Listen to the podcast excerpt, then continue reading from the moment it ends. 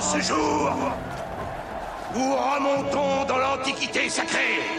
Passion Antiquité, Ça vous dirait une petite visite à l'intérieur de la pyramide? Oh non, une odyssée de 3500 ans d'histoire. On va avoir l'éternité pour déchiffrer tout ça.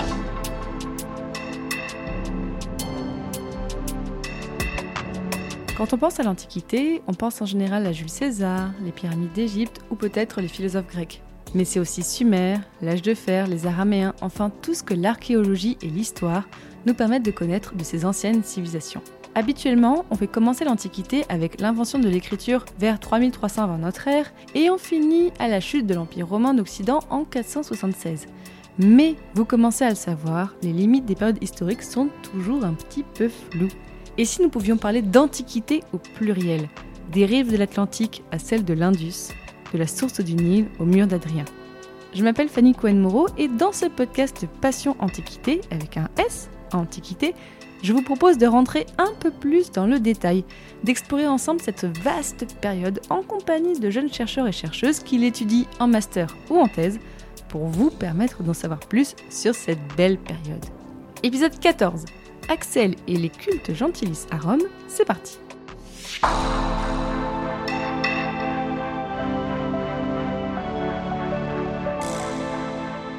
Bonjour à toutes et à tous. Vous avez vu le titre de l'épisode et vous vous dites mais qu'est-ce que c'est les cultes gentilis Eh bien, ça tombe bien, on va en parler aujourd'hui. Et pour en parler, j'ai le plaisir de recevoir Axel Lamour. Bonjour Axel. Bonjour Fanny, et merci de me recevoir aujourd'hui. Oh bah avec grand plaisir. Bah je te reçois parce qu'en fait, bah, j'ai littéralement dit presque le titre de ta thèse en titre d'épisode, c'est ça? Oui, complètement. Tu es donc doctorante en troisième année à l'Université de Bretagne occidentale, donc à Brest, et tu travailles donc sur les cultes gentilis sous la République, sous la direction de Valérie Huet. En gros, aujourd'hui, on va plonger dans une période qui est à peu près de euh, 509 avant notre ère à à peu près 14. Ce sont en fait les, les bornes de la République, c'est ça? C'est ça, complètement. alors moi, j'y connais pas grand-chose en histoire romaine, mais bon, voilà, tu es là pour nous raconter justement, parce qu'on pense souvent à l'Empire romain, oui, mais il y a aussi la République romaine, il y a plein d'autres moments dans l'histoire romaine, euh, on va un petit peu retracer tout ça.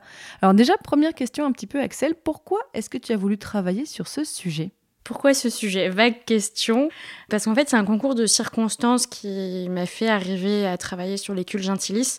C'est suite à mon master, j'ai entamé une année de préparation au concours d'enseignement, bon, qui s'est soldé par un échec euh, cuisant. Mais Je euh, suis désolée.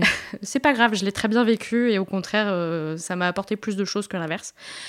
Mais bref, ça n'empêche que j'ai préparé cette année de concours et euh, la question pour 2019, je crois que c'était 2019, c'est ça, oui, c'était famille et société en Grèce et à Rome. Et c'est en révisant euh, cette question que je suis tombée sur le terme de culte gentilis et en m'approchant un peu plus de ce que c'était, parce que je ne savais pas ce que c'était sur le coup en lisant, euh, en lisant le, terme, je me suis rendu compte que c'était des questions et des problématiques qui se rapprochaient de ce que j'avais déjà pu voir en master donc euh, l'étude des grands hommes, des grandes familles, de la religion, tout ça mis en lien avec la politique et euh, ça m'a parlé. Donc euh, je me suis dit allez c'est parti, tout en vérifiant bien sûr en amont s'il n'y avait pas eu de travaux dessus, ce qui n'était pas le cas. Donc, Il n'y a pas du tout d'études là-dessus en France non. Ah ouais Il y a quelques études en Italie qui commencent déjà à dater un petit peu. C'est très très pauvre parce que ça fait peur. Parce Pourquoi ça fait peur un... En fait, les cultes gentilis sont des cultes archaïques. Il y a très peu de sources et quand il y en a, il faut les prendre avec des pincettes. Du coup, ça fait peur à certains chercheurs. Et il y en a qui sont dans, pour avoir lu certains ouvrages de religion romaine, il y en a qui mettent que les cultes gentilis, par exemple, euh, il n'y a pas d'intérêt de les étudier.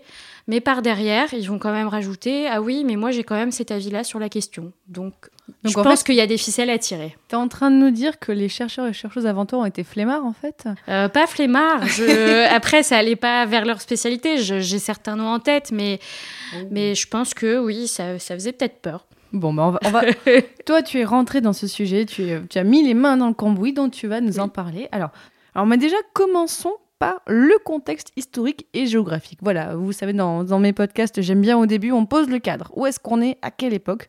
Donc, on est dans l'espace romain, si j'ai bien suivi. Mais alors, quelle période La période de la République, qu'est-ce que c'est? Alors, euh, on est dans l'espace romain pour euh, revenir sur ce que tu disais euh, pour la zone géographique, mais quand même plus particulièrement autour de Rome. Les cultes gentilis ont un rapport avec le pouvoir en place. On va revenir dessus après, bien évidemment. Donc forcément, on va être à côté du centre du pouvoir, donc euh, Rome et alentour. Et après, sur la République, euh, moi j'ai décidé d'étudier sur le temps long les cultes gentilis, puisque en fait, ils ont une importance au début de la République même un peu avant la République. Ils vont s'étioler au fil des temps, ils vont disparaître. Ça aussi, on va revenir dessus, mais d'où l'intérêt d'étudier sur le temps long les cultes gentilis. Mais alors, est-ce que tu peux nous dire en deux mots, et je suis désolée, je pense peut-être que des spécialistes vont hurler en disant mais on peut pas résumer ça en deux mots, mais c'est quoi la République à Rome et enfin c'est avant, après l'Empire romain? Euh, alors, l'Empire romain, je pense que déjà, il faut le comprendre euh, en deux acceptions. On a l'Empire romain au sens géographique, donc on a déjà un empire qui est constitué sous la République, un empire géographique. Mais l'empire euh, politique, c'est à partir d'Auguste et son avènement après sa victoire à Axium sur Marc-Antoine. Fin du 1er siècle avant Jésus-Christ. Parce que quand on dit République, on pense à République française en fait, mais Ah là on est d'accord que c'est pas le même non, non, système c'est- politique. C'est pas du tout le même système politique. Euh, la République, euh, on peut dire que c'est- un peu une illusion. Faut pas la comprendre vraiment comme le sens qu'on donne à la République aujourd'hui. Le pouvoir euh, à Rome sous la République, c'est un pouvoir oligarchique concentré entre euh, très peu de mains et souvent des mains très riches, des nobles. C'est pas du tout pareil. D'accord, donc c'est intéressant de, de savoir ça. Ok, et donc toi tu as travaillé sur euh, Rome en particulier parce que c'est là où tu as toutes ces sources. Et donc bon, euh, on va pas dire aux auditeurs où est Rome, on va dire bah, c'est en Italie, hein, c'est à peu près au centre de l'Italie, c'est ça? C'est ça. euh, oui, on- oui, c'est à peu près ça, au centre de l'Italie, sur la côte, euh, sur la côte ouest, dans la région du Latium. On mettra quand même des cartes sur le site Oui. passionmedivis.fr avec l'onglet Antiquité. Mais bon, voilà. Donc là, on a compris, on est à quelle époque? On est où À Rome? Alors, on a parlé plusieurs fois dans ce podcast de religion durant l'Antiquité. Mais euh, moi, j'avoue que les cultes gentilis, j'en avais jamais entendu parler avant. euh, donc, va falloir vraiment que tu nous expliques. Alors, déjà, un culte, on voit à peu près ce que c'est. Mais qu'est-ce que c'est un culte gentilis Alors, un culte gentilis, Ah oui, c'est Jean ou Jean? Euh, moi, je dis gentilis. Euh, ma directrice de thèse dit gentilis. Ah. Donc, euh, je pense qu'on peut dire les deux à partir de là. Ok, ok. Donc, qu'est-ce qu'un culte gentilis Donc, déjà, il faut savoir qu'un culte gentilis, c'est un culte archaïque. Ce sont des cultes qui se sont constitués avant la constitution même de la religion officielle. Donc, Et la religion officielle, c'est quoi? La religion officielle, c'est quand on va déterminer qu'il y a des cultes d'État, que les Romains vont devoir suivre un calendrier très spécifique, calendrier religieux, où en fait, à chaque euh, jour, bon, j'ai pas euh, vraiment toutes les fêtes en tête, mais chaque jour, il y aura des fêtes publiques dans lesquelles ils vont devoir prendre part. Donc, euh, les fêtes publiques sont les cultes d'État, où tout le monde prend part en fait à ces cultes. Et sinon, d'un autre côté, on va avoir la religion privée, donc la religion des familles, des corps de métier, des associations et les cultes gentilis. Mais quand même, là c'est le côté compliqué de la chose, c'est que les cultes gentilis se sont constitués avant toute cette catégorisation de la religion, on va dire ça comme ça. Au fur et à mesure du temps, ils ont été catégorisés comme privés. Mais il faut pas oublier que à l'origine, il n'y avait ni religion privée ni religion publique finalement quand ils ont été constitués. Alors, les cultes gentilis, ils sont constitués autour de quoi en fait? Qu'est-ce qu'on prie quand on prie les cultes gentilis Alors, les cultes gentilis, déjà, sont constitués autour de la gens. Donc, euh, gentilis euh, fait référence à la gens, qui est à comprendre comme la famille au sens large du terme. C'est pas la famille du clerc, mais c'est plein de petites familles qui vont former un clan, qui vont se regrouper sous le même nom. On les a appelés gentilis parce que ce sont les, les familles qui vont rendre, enfin les gentes qui vont rendre ces cultes-là, euh, qui vont célébrer ces cultes-là, mais ils vont célébrer à des divinités. Ah, d'accord, ok. Dans, dans gentilis, dans ge- ge- gentilis, je sais plus comment il faut dire.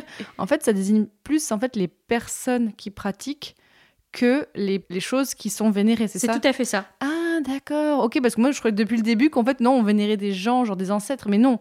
En fait, c'est on vénère quand même euh, des dieux. Oui, tout à fait. Bon, par exemple, on va revenir dessus, mais on va vénérer euh, Hercule, on va retrouver Saturne. J'en ai encore d'autres, hein, mais... mais voilà. Mais alors, qu'est-ce qui fait que c'est un culte particulier? Qu'est-ce qui fait en fait qu'on précise que c'est un culte gentilis et pas juste une religion privée là est aussi un objectif de mon travail, en fait. C'est que euh, dans les sources, je vais retrouver à un certain moment une distinction entre les cultes gentilis et les cultes domestiques euh, familiaux. Mais un peu plus tard, les écrivains vont, comment dire, vont, vont donner le terme de famille à tout ça, en fait. La gaine sera comprise comme une famille, mais la famille classique nucléaire sera aussi sous le nom de famille. Donc il, il a fallu, pour moi, il va falloir encore me dépêtrer avec ce genre de sources, parce que c'est pas toujours extrêmement clair, euh, même dans les sources en fait. Donc c'est un problème. je reconnais que c'est un problème, mais euh, c'est aussi le but de ma thèse, c'est pouvoir définir euh, à partir des termes latins que je vais avoir dans, dans les textes. Donc si je résume, si j'ai bien compris, les cultes gentilis, c'est en fait on vénère les mêmes dieux que tout le monde, mais d'une façon différente et dans le cadre de familles spécifiques, c'est ça? C'est ça, dans le cadre du clan, de la grande famille. D'accord, ok. Donc il y a vraiment le côté clan qui est important, grande famille qui est important à comprendre. C'est ça. Et alors, quelles sont les origines de ces cultes? À quel moment on s'est dit non, nous, on va pas vénérer les dieux comme tout le monde, on va les faire dans notre clan?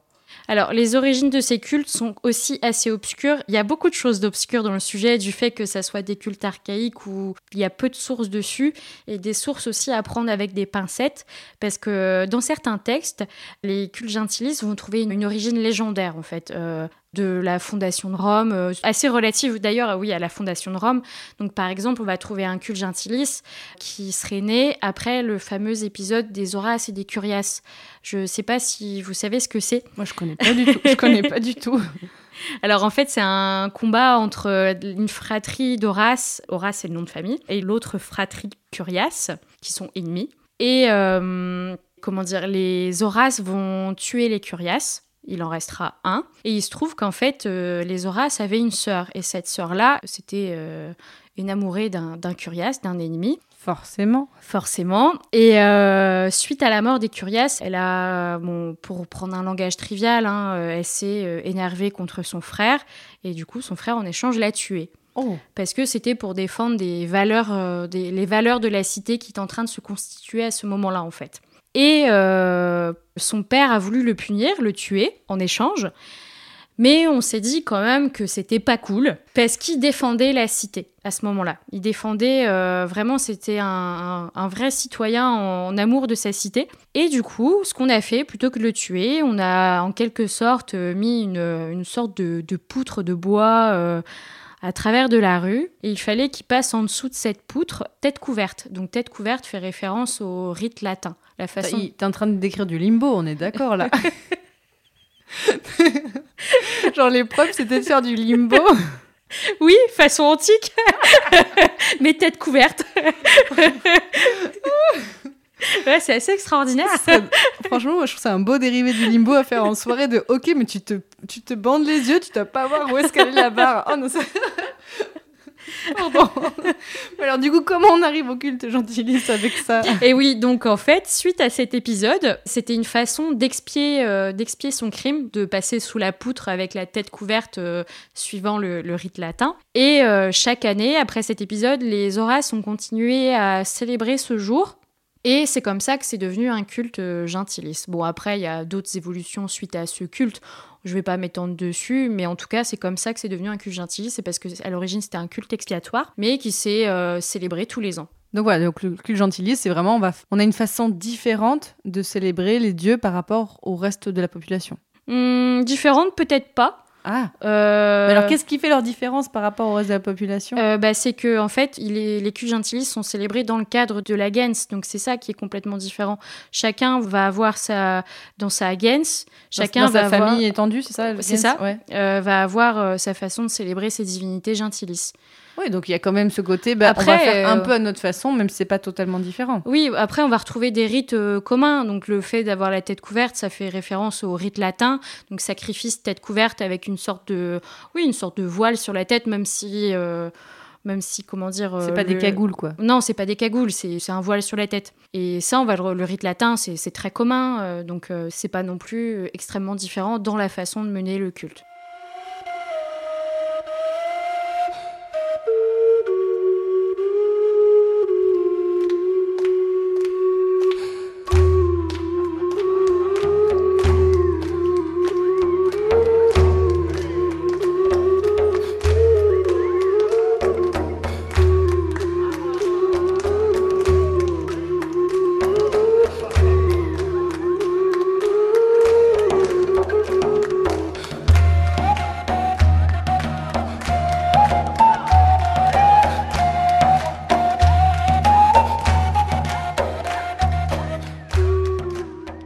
Donc les personnes qui pratiquent ces cultes, c'est donc des familles, c'est donc des côtés des clans. Donc est-ce qu'on est plutôt dans une partie aisée de la population? Complètement.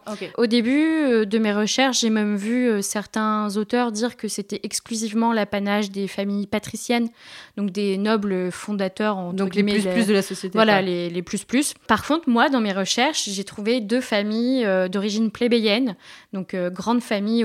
après, c'était des grandes familles aussi, c'était pas non plus euh, les, Ils les avaient, ils plébéiens- avaient des sous quoi. voilà, c'était pas non plus les, les pires, enfin les, les plus pauvres, les voilà. Mais ça restait des familles plébéiennes qui j'en ai trouvé deux, qui avaient en charge des cultes gentilis.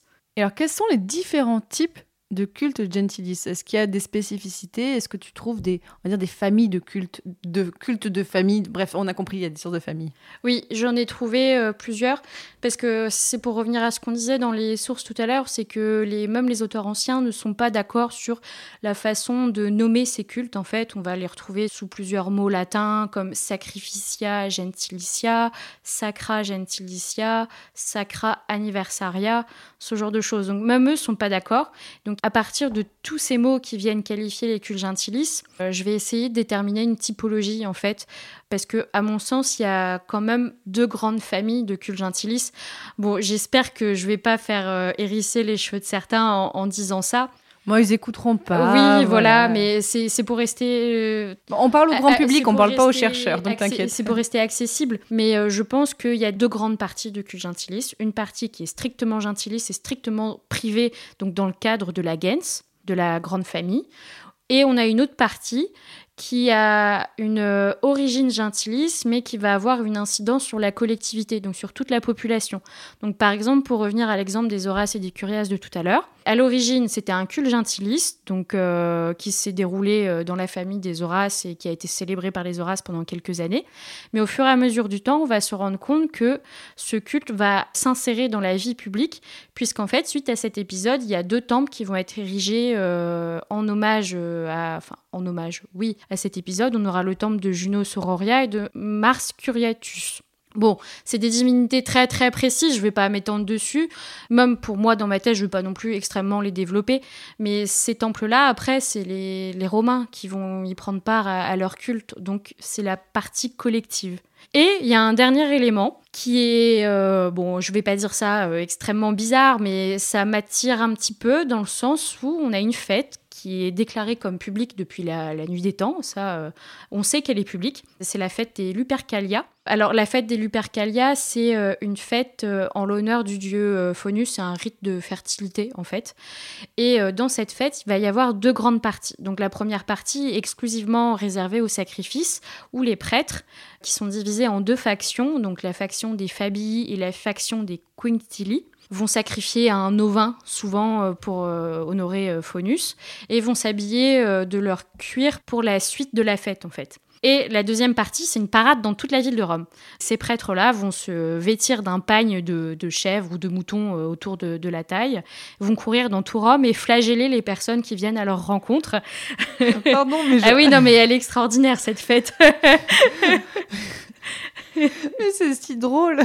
ah oui, non, non, mais la première fois que j'en ai entendu parler, j'ai explosé de rire. Donc, J'imagine vraiment les mecs habillés en peau de bête qui vont frapper tous les gens dans la ville. bah, euh, c'est c'est une bonne image. mais il faut savoir que c'est quand même plus des gens qui veulent, qui veulent se faire frapper qui viennent à eux. mais c'est encore pire. C'est encore pire. C'est souvent des femmes, parce qu'en fait, on est dans le rite de la fertilité et forcément. Et donc se faire frapper dessus, c'est bon pour la fertilité? Apparemment. Oh non, mais n'importe quoi.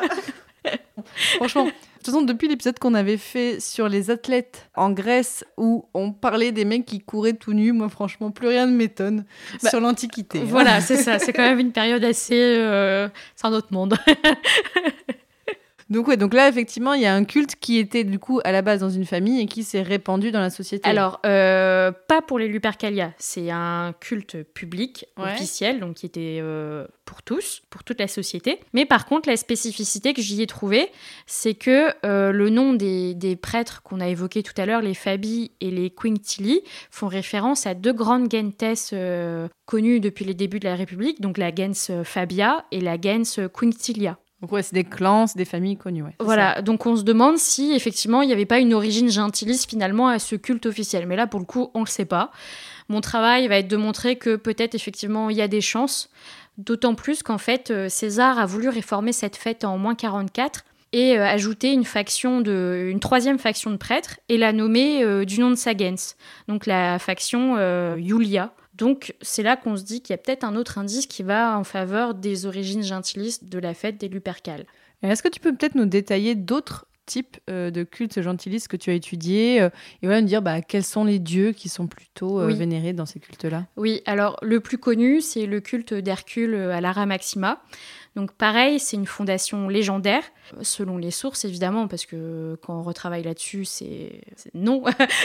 On aime bien se donner des Mais, origines légendaires en fait. euh, oui, voilà, c'est très charmant de, de dire ça, que c'est une fondation légendaire. Surtout que celle du culte de Lara Maxima euh, découlerait d'un des douze travaux d'Hercule, où Hercule euh, a dû aller euh, prendre les bœufs de Gérion dans un de ses douze travaux et les a laissés paître euh, à Rome sur le, sur le lieu où a été fondé le temple. Et en fait, il se trouve que euh, Gérion a volé ses bœufs pour les manger. Donc euh, Hercule faisait la sieste, s'en est pas rendu compte et au réveil euh, est rentré dans une fureur telle qu'il allait tuer Cacus, donc la personne qui a volé les bœufs. Et suite à ce meurtre de Cacus, Hercule a fondé un, culte et un temple à Hercule invaincu sur ce aurait fondé évidemment, on garde les pincettes, sur ce lieu où il a tué le Cacus et aurait donné la charge du culte à deux familles, les Pinari et les Potitii. Et c'est de là que serait parti le culte gentilis à Hercule euh, à Lara Maxima, parce que c'est deux familles qui étaient en charge de ce culte. Oui, donc il faut que la famille prospère en fait, parce que si la famille s'éteint pour une raison ou une autre, le culte s'arrête. Ah bah là, c'est toute la problématique de la suite et de la disparition des cultes gentilis. Ah, on va en parler. oui. Mais donc là, par exemple, dans ce culte à Hercule, qu'est-ce qu'on fait Comment on le fait Alors, qu'est-ce qu'on fait Euh, bah, En fait, on célèbre la divinité. Et comment on le fait? J'ai découvert que, en général, ils sacrifiaient euh, un bovin cette fois-ci. Donc il y a des sources qui me signalent un veau, d'autres un bœuf, d'autres une génisse, enfin ça reste un bovin. Euh, ça sera à moi de déterminer euh, quelle est la solution la plus plausible. Et euh, apparemment, ils sacrifieraient cette fois-ci tête découverte, donc selon le rite grec qui ne fait pas du tout allusion, pour le coup, forcément à un culte d'origine grecque, hein, mais c'est une certaine façon pour les Romains de célébrer un culte, en fait. Mais cette fois-ci, du coup, un bovin, tête découverte, ça, on le sait, c'est sûr, malgré les origines légendaires euh, de l'épisode, les sources vont quand même s'accorder sur certains points, et sur ça, elles s'accordent. Après, ce qu'on sait sur ce culte, c'est qu'il y a, et c'est aussi pour ça qu'il est connu, c'est qu'en moins 312, on a un censeur euh, assez connu, donc qui s'appelait Appius Claudius Caecus, qui aurait euh, étatisé le, le culte, donc il aurait rendu sous la coupe de l'État pour le capter à son profit et affaiblir les familles. Aussi à prendre avec des pincettes, je pense, parce que c'est peut-être pas forcément euh, une vraie volonté d'étatisation, mais plutôt peut-être une volonté de sauvegarde de ce culte, parce que euh, c'était assez comme, bah, c'est la problématique que tu as soulevée tout à l'heure, euh, peut-être que ces familles étaient dans une mauvaise position qu'il fallait absolument sauver ce culte. D'ailleurs, si le sujet de la censure à Rome, et je vous assure, c'est pas du tout ce que vous croyez, ça pourrait vous intéresser, on avait fait l'épisode 8 avec Noémie quand on avait parlé de la Respublica à Rome pour savoir un peu plus comment était administré tout cet espace. Alors du coup, Axel, tu as commencé un petit peu à le dire tout à l'heure, mais comment cohabitent en fait ces cultes? Plutôt à la fois privés et à la fois publics, on en a parlé, mais comment est-ce qu'ils cohabitent avec les autres religions de l'époque, avec les autres rites? Est-ce qu'ils sont plutôt en compétition? Est-ce qu'il y a des petites tensions? Ou est-ce qu'en fait non, ça cohabite, euh, tout va bien? Alors pour moi, il n'y a aucune compétition et tout va bien parce qu'en fait, la religion romaine, on l'entend souvent sous le terme les religions romaines. Il faut bien comprendre qu'à Rome, la religion est quand même assez euh, disparate dans le sens où on va avoir, euh, entre guillemets, une religion pour chaque collectivité. Donc on va avoir la religion officielle pour tous. Mais on va avoir la religion domestique pour les familles euh, au sens privé. On va avoir la religion ben, gentilis pour les gentes, euh, donc euh, ce qui m'occupe euh, une bonne partie de mon temps. on va avoir des cultes pour les associations, pour les gens de métier. Donc c'est tout un ensemble. Et donc à chaque fois, c'est en fait, là quand tu dis la religion officielle, ça veut dire que c'est le panthéon des dieux officiels et tout ça. Oui. Et après, chacun a son petit dieu à lui. Oui, oui, en quelque sorte. Après, euh, les cultes domestiques, euh, c'est tout ce qui a trait au lard, au, au pénate, euh, donc les dieux des foyers. Sinon, les cultes comme on l'a vu quand même, ça peut concerner euh, des divinités euh, assez connues, parce que Hercule, euh, c'est vraiment extrêmement connu pour le monde romain. Après, j'avoue que je suis pas spécialiste des religions, des gens de métier, des associations, mais ça peut concerner soit des divinités propres vraiment à des métiers, ou alors des divinités au sens plus large, un peu prises au, panthéon aussi. Dieu Tout-Puissant, je vous implore, entendez-moi et exaucez ma prière. Il faut que je sache qui je suis et où est ma vraie place.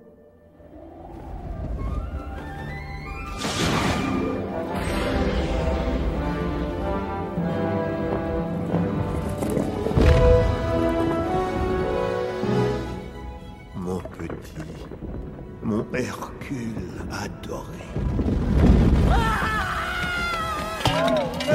Mais attends, fiston, où cours-tu comme ça? Après toutes ces années, est-ce une façon de se conduire devant son papa? Mon papa? C'est quelqu'un de très célèbre, ton père. Tu savais pas? Surprise C'est fou ce que tu as grandi. regarde, tu as les yeux de ta mère qui sont magnifiques, et c'est de moi que tu tiens ce menton fort. Je, je voudrais comprendre. Si vous, vous êtes mon père, ça ferait forcément de moi. Un dieu, Hercule. Un dieu? Un dieu? Eh, tu voulais connaître tes origines et par tous les tonnerres, tu es assez grand pour savoir la vérité. Bon là, on a entendu un extrait du dessin animé Hercule, je ne pouvais pas le pas le mettre, même si ça n'a pas totalement de lien avec l'épisode d'aujourd'hui, mais c'est pas grave. Et du coup, Axel, comment évoluent ces cultes au fil des siècles? Parce que donc, comme ce sont des familles qui le tiennent, ben, il faut que la famille prospère, et, j'imagine que si une famille devient de plus en plus importante, le culte aussi devient de plus en plus important. Tout à fait. Les cultes gentilistes, même si tu parles des familles qui prospèrent, ils ont quand même la spécificité de disparaître au fur et à mesure de la République de plusieurs faits en fait de cette hypothétique étatisation euh, qu'on a pu voir avec euh, le culte d'Hercule, mais aussi tout simplement euh, d'un fait démographique, dans le sens où des fois, ben, les héritiers mâles de la gens vont disparaître soit de maladie, sur le champ de bataille, donc il y aura plus d'héritiers, et la gens va s'éteindre, donc il n'y a plus de culte aussi simple que ça. Après, je sais que les, anciens ont quand même essayé de leur garder une survivance quand même parce que ça, ça avait une importance pour eux. Donc, euh, qu'est-ce que ça joue comme rôle dans la société, dans même dans dans le quotidien ces cultes? Bah, Là aussi, c'est assez compliqué d'y répondre parce que j'ai pas suffisamment de recul vis-à-vis de mes sources. Au quotidien, je pourrais pas y répondre. C'est clair, c'est mes sources sont muettes là-dessus, il euh, n'y a pas de doute.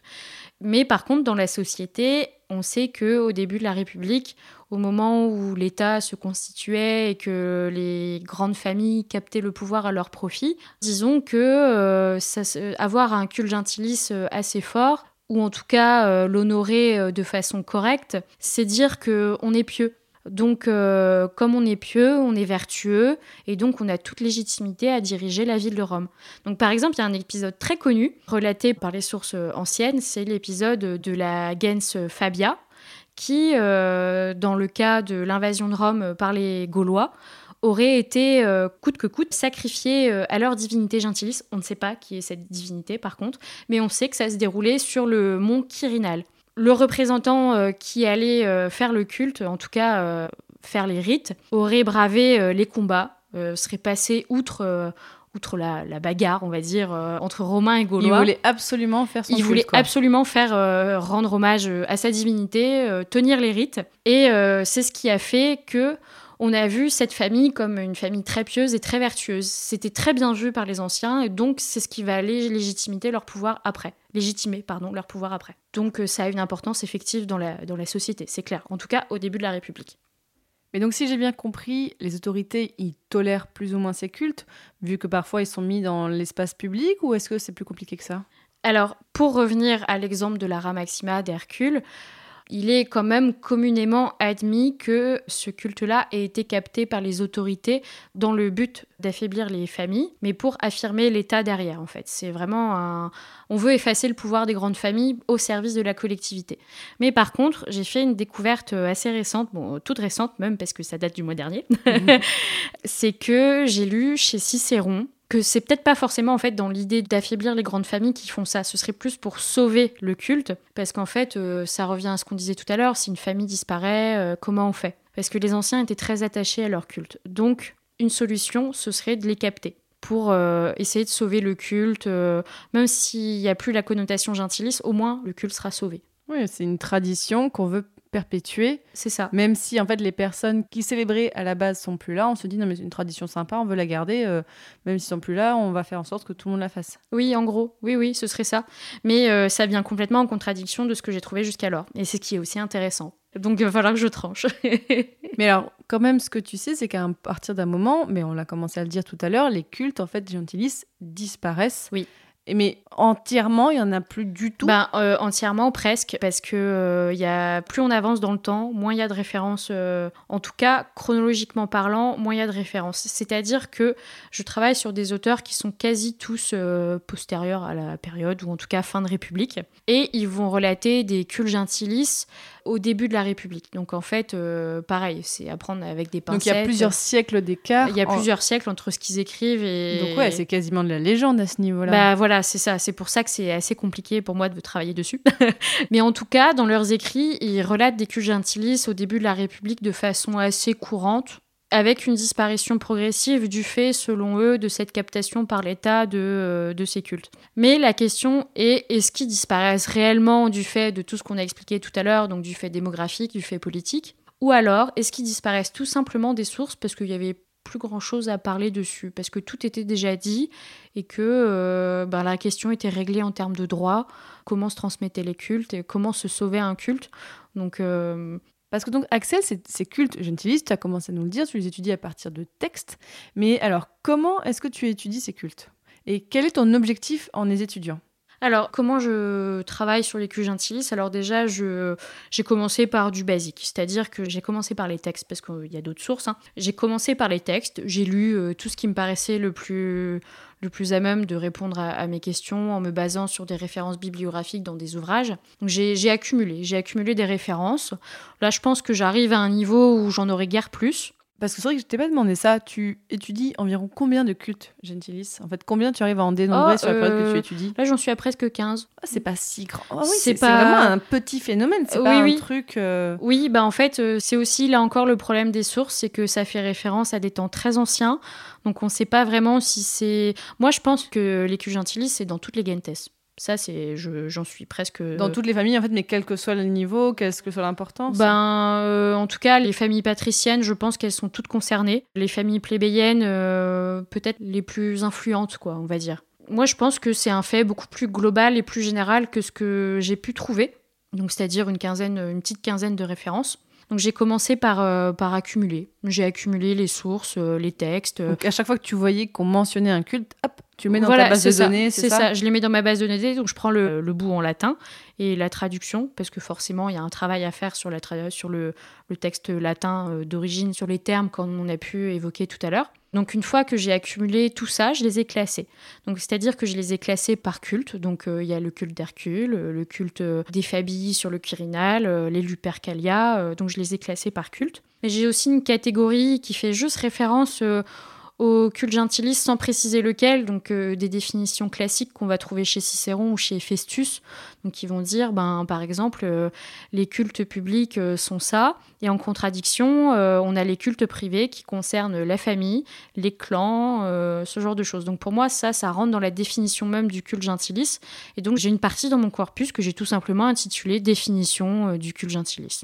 Ensuite, de là va découler euh, tous les cultes que j'ai trouvés. Mais hum, j'ai aussi d'autres parties, donc par exemple une partie relative au thème de l'adoption, parce que euh, quand un père veut adopter euh, un fils, l'adopté va devoir abandonner ses cultes de la famille qu'il quitte pour prendre les nouveaux cultes de la famille dans laquelle il va arriver. Et donc là, c'est mentionné. Et là, c'est mentionné, oui, chez Cicéron. Donc euh, tout ça, j'ai relevé et je l'ai pris. Et en fait, j'ai trois corpus. J'ai un corpus de sources littéraires qui est classé de telle façon que je viens de vous le dire. J'ai un corpus de sources euh, d'inscription, donc de sources épigraphiques. Bon, j'en Ah. ai quelques-unes. j'en ai très peu, mais j'en ai quelques-unes. Donc ça veut dire quoi que là, on a des traces d'hommages faits aux divinités. Du coup, dans les inscriptions, on a parlé des inscriptions dans ce podcast, on a déjà parlé plusieurs fois et c'est super intéressant pour étudier l'Antiquité, en fait, d'avoir ces inscriptions donc, qui étaient sur des monuments, sur des statues, c'est ça? Complètement, c'est c'est beaucoup plus concret en fait. Ça rend la chose beaucoup plus concrète et je me dis, bah, ça y est, je suis plus dans le légendaire quoi. Enfin, il est temps. Donc après, j'en ai très peu, hein, évidemment. C'est comme forcément l'instant. ça fait référence à des cultes anciens, bah, il y en a peu en échange. J'en ai quelques-unes sur les Lupercalia, comme je vous le disais tout à l'heure, avec les noms des factions de prêtres. J'en ai une sur le culte gentilis de la famille de César, sur les des Iulii. Apparemment, euh, il y aurait un culte gentilis euh, dédié à Veiovis. Donc Veiovis serait considéré comme euh, Jupiter, mais euh, Jupiter des enfers. Mais pas Hadès. non, pas Hadès, Jupiter des enfers. Il y a un autre euh, visage qu'on peut attribuer à Veiovis, il serait euh, un autre visage d'Apollon. Bon, c'est assez flou. C'est aussi à étudier au sein de ma thèse. Il faut que je détermine euh, si le culte de Veiovis de, la famille de César fait référence soit à Jupiter, soit à Apollon. Mais en tout cas, le culte existe. On a retrouvé la, oui, la dédicace d'inscription à Veiovis à Bovillae, au sud de Rome. Donc pareil, on reste quand même dans la zone géographique très proche de, de l'Ourps. Et euh, bah, c'est quand même vachement cool, je trouve, de trouver une, une inscription, surtout relative à, à César. Il y a tellement de choses à dire parce que soit on se demande si c'est vraiment son culte gentilis, parce que finalement, il s'en est pas beaucoup réclamé lors des guerres civiles. Il se réclamait, il se réclamait plutôt de Vénus. Il se disait, oui, euh, je suis descendant de Vénus, et Veiovis euh, n'existait pas dans son discours politique. Donc on se demande pourquoi Veiovis. Donc euh, c'est aussi à moi de le traiter. J'ai trouvé une autre inscription euh, qui est relative à un culte gentilis de la gens Magia. Donc alors ça c'est très étrange parce que la gens Magia a été recensée euh, autour de Rome, pareil. Au plus bas, elle aurait été en Campanie, donc autour de la région de Naples. Mais par contre l'inscription, je l'ai retrouvée, enfin elle a été retrouvée en Calabre, donc dans le sud extrême de l'Italie. Et là je me demande pourquoi. Pourquoi elle est là? On ne sait pas quelle divinité euh, ils honoraient leur culte gentilis, mais on sait qu'ils avaient un culte gentilis. C'est un mystère, encore. donc en fait, tu es à la fois sur les textes et à la fois donc sur le côté archéologique. Euh, oui, alors archéologique, euh, je peux pas dire archéologique parce que je vais pas aller étudier euh, des sites. Quoique après, je commence à m'intéresser à Ostie, mais Ostie c'est la ville sur la côte à l'ouest de Rome. Ce serait le port de Rome en fait. Donc là, euh, j'aurai des liens aussi euh, avec une, famille et un culte gentilis dédié à Vulcain. Et il faut que j'étudie quand même euh, l'origine de la ville. Donc oui, il y a des côtés archéologues, effectivement, mais pas l'archéologie telle qu'on la pense, aller fouiller, étudier des sites. Ça, j'en ai pas, malheureusement. Oui. Et à part ces difficultés là que tu viens d'évoquer, est-ce que tu en as d'autres encore dans ta thèse? Alors, la principale, oui, comme, je vous, comme on- vous l'avez compris, c'est la difficulté des sources. Bon, ça, c'est clair. hein. Je pense que Toute thèse d'antiquité, j'ai l'impression que c'est the problème. Euh, oui, en fait. c'est c'est un peu the problème, effectivement. Déjà, on se moque des médiévistes parce qu'on dit qu'ils n'ont pas de source, mais les, les personnes qui font des recherches sur l'Antiquité, vraiment, on a envie de vous taper l'épaule en mode ça va aller. Bon ça courage. va aller. Oui, un peu. Mais euh, sinon, euh, si moi j'ai une autre problématique, c'est que je ne suis pas euh, suffisamment familière aux langues. Donc c'est-à-dire que ma bibliographie est à allez, 5% française. ah zut. Et j'ai énormément d'italien. Bon, l'avantage, c'est que l'italien, je ne l'ai pas appris, j'en parle pas un mot, mais ça se comprend assez facilement.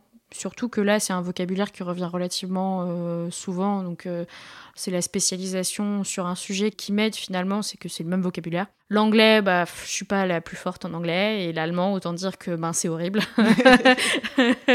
Finalement, c'est le latin où tu es le plus à l'aise ou pas? Euh, presque. presque, presque. Mais ouais, ça, c'est un gros point noir. J'essaie d'y remédier, mais ça me bouffe du temps. Clairement, bah, c'est pas grave. Mais sinon, il y a une autre difficulté qui est quand même tout à fait différente de toutes ces difficultés un peu plus factuelles. C'est moi-même, en fait. Comment ça c'est une question d'organisation. Je suis pas la fille la plus organisée du monde. Donc, c'est compliqué, mais c'est aussi une question de morale, en fait. C'est extrêmement dur de se sentir illégitime presque. Je pense que ça, Pourquoi tu te sens illégitime? Bah, euh, je sais pas, je sais que c'est bête, mais je pense que c'est une problématique qui concerne tous les doctorants, enfin une bonne partie. On est à la fois entre l'étudiant le chercheur, on sait pas trop où se placer, donc euh, c'est compliqué. Moi, je, ouais, effectivement, mon problème principal, c'est moi-même. Ouais, je me triture euh, le- l'esprit. Mais c'est- pourtant, tu es dirigé par quelqu'un, par ta directrice, qui t'encadre, qui, j'imagine, doivent te rassurer, parce que si elle a accepté de te prendre en tête sur ce sujet, c'est que tu es légitime. Oui, non, mais c'est clair, mais je suis d'accord, c'est c'est complètement bête, mais il faut passer outre. J'essaye, c'est un travail, mais ça marche pour le moment, mais Parce que du coup, là, pour ta thèse, tu as... est-ce que tu as eu un contrat doctoral pour financer Oui. tes recherches? Oui. Ah, c'est super. Ouais, ouais, Ah c'est- bah, encore Ça- plus, non, oui, non, mais c'est clair, génial. c'est génial. C'est c'est ce qui rend d'autant plus l'affaire compliquée parce que là, pour le coup, il y a de l'argent en jeu. Et je vais pas me plaindre de mon statut, loin de là, c'est clair, c'est une chance, c'est inespéré. Mais le fait qu'il y ait de l'argent en jeu, ça me stresse encore plus parce que forcément, euh, l'université derrière va dire il y a un devoir de rendement, enfin presque. On va pas commencer à débattre sur la, Ah le non, financement mais de la oui. recherche en France aujourd'hui, sinon on y est encore. Oui, oui, non, mais c'est Mais- clair. Mais du coup, là, tu es dans ta troisième année de Oui. thèse. Et tu penses qu'il te reste encore au moins plusieurs années de thèse, Euh, effectivement. plusieurs années, peut-être pas non plus. J'ai un objectif, c'est de terminer ma thèse en fin de quatrième année. Parce que, ben, comme vous l'avez deviné, les sources, euh, c'est pas ce qu'il y a de plus, euh, comment dire, de, de plus fast. J'en ai suffisamment pour faire une thèse. T'as pas besoin d'aller en Italie. J'y- Je, je rentre d'Italie. Ah, d'accord. Oui. Je suis rentrée il y a 15 jours. J'ai eu une bourse de l'école française. L'école française de Rome? Oui. Ouah, la classe C'est une institution, pour ceux qui connaissent pas, c'est assez prestigieux et qui finance en fait des chercheurs qui travaillent sur l'Italie. Ah, mais c'est super que t'aies pu avoir ça. Ouais, donc oh, t'as bah, croisé une de mes invitées de Passion Médiéviste, alors bon, on en reparlera après. mais- ouais, ok. Mais ouais, c'était génial. Là, j'ai fait un sacré bond en avant parce que, euh, bah, il y a tout, quoi. C'est extraordinaire. Bon, alors pour finir, Axel, est-ce que tu aurais un conseil pour les personnes qui voudraient étudier cette période historique, donc la République romaine, ou en tout cas, voilà, toute cette ambiance-là, ou peut-être le culte, est-ce que tu les conseilles Bah, j'ai pas de conseils particuliers, mis à part que faut être passionné, mais ça, je pense que c'est le cas de tout le monde qui fait de la recherche, en fait, donc c'est pas un conseil. Donc, euh, être passionné, mais quand même bien choisir ses thèmes de, de recherche, parce que c'est important, je pense, de, vraiment se sentir euh, comme un poisson dans l'eau, un peu, euh, avant de commencer à travailler, d'avoir le contexte en main, euh, savoir de où on va, c'est bien. Mais après, oui, non, j'ai pas vraiment de conseils. Faut se laisser aller. Des fois, c'est bien de se laisser porter aussi. Et c'est difficile à dire dans un travail de thèse, mais moi, je le prends comme ça, en fait. C'est, je le vis extrêmement bien et je pense qu'il n'y a pas de raison de mal le vivre. Donc, c'est, faut y aller.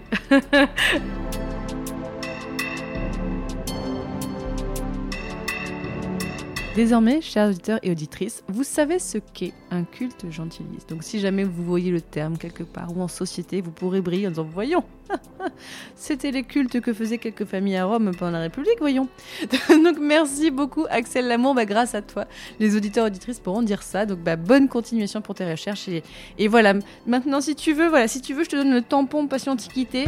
C'est bon, maintenant tu es légitime dans ton sujet Ah, super. non, merci. En vrai, c'était super.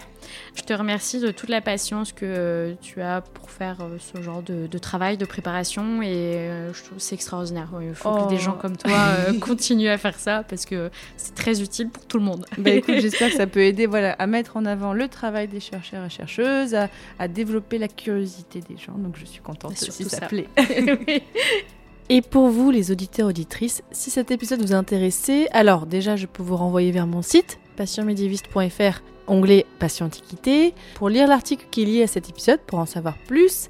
Et aussi, je peux vous conseiller quelques épisodes que j'ai sortis qui sont liés au sujet du jour. Alors, on en a parlé, on a l'épisode 8 sur la Respublica à Rome, mais sur le côté religion, on a aussi l'épisode 5 sur Vénus dans l'Antiquité tardive, et aussi l'épisode 11 sur la religion en Gaule du 4e au 6e siècle.